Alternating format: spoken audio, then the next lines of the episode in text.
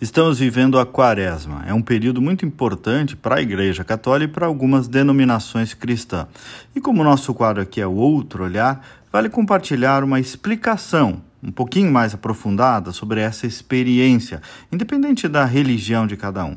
E eu me valho de um texto do padre Brendan, um sacerdote redentorista que atua em Fortaleza.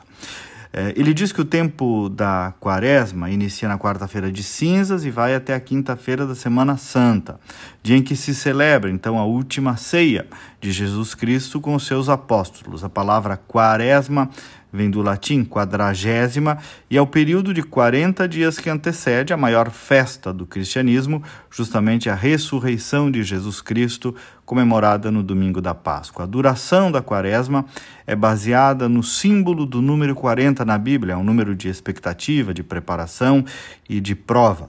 Cerca de 200 anos depois da morte de Cristo, os cristãos começaram a preparar a festa da Páscoa com três dias de oração, meditação e jejum. Por volta do ano 350, a igreja aumentou o tempo então de preparação para 40 dias e foi assim que surgiu a quaresma. Para os cristãos, é um tempo especial de purificação e de renovação da vida, para então poder participar com mais plenitude daquele que é chamado de o mistério pascal, a maior riqueza da fé cristã, a incrível paixão e morte de Jesus Cristo, seguida da sua ressurreição.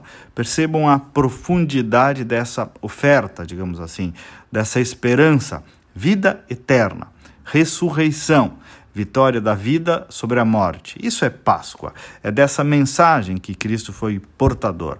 Os católicos cantam assim lá na Páscoa: Ó oh morte, onde estás tua vitória? Cristo ressurgiu, honra e glória.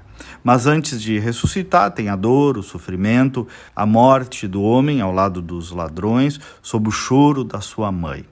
Por isso é um tempo de recolhimento, de reserva, de jejum, de caridade, enfim, de reflexão mais profunda para os cristãos. Afinal, a humanidade sacrificou o Filho do Homem, ou o Deus feito homem.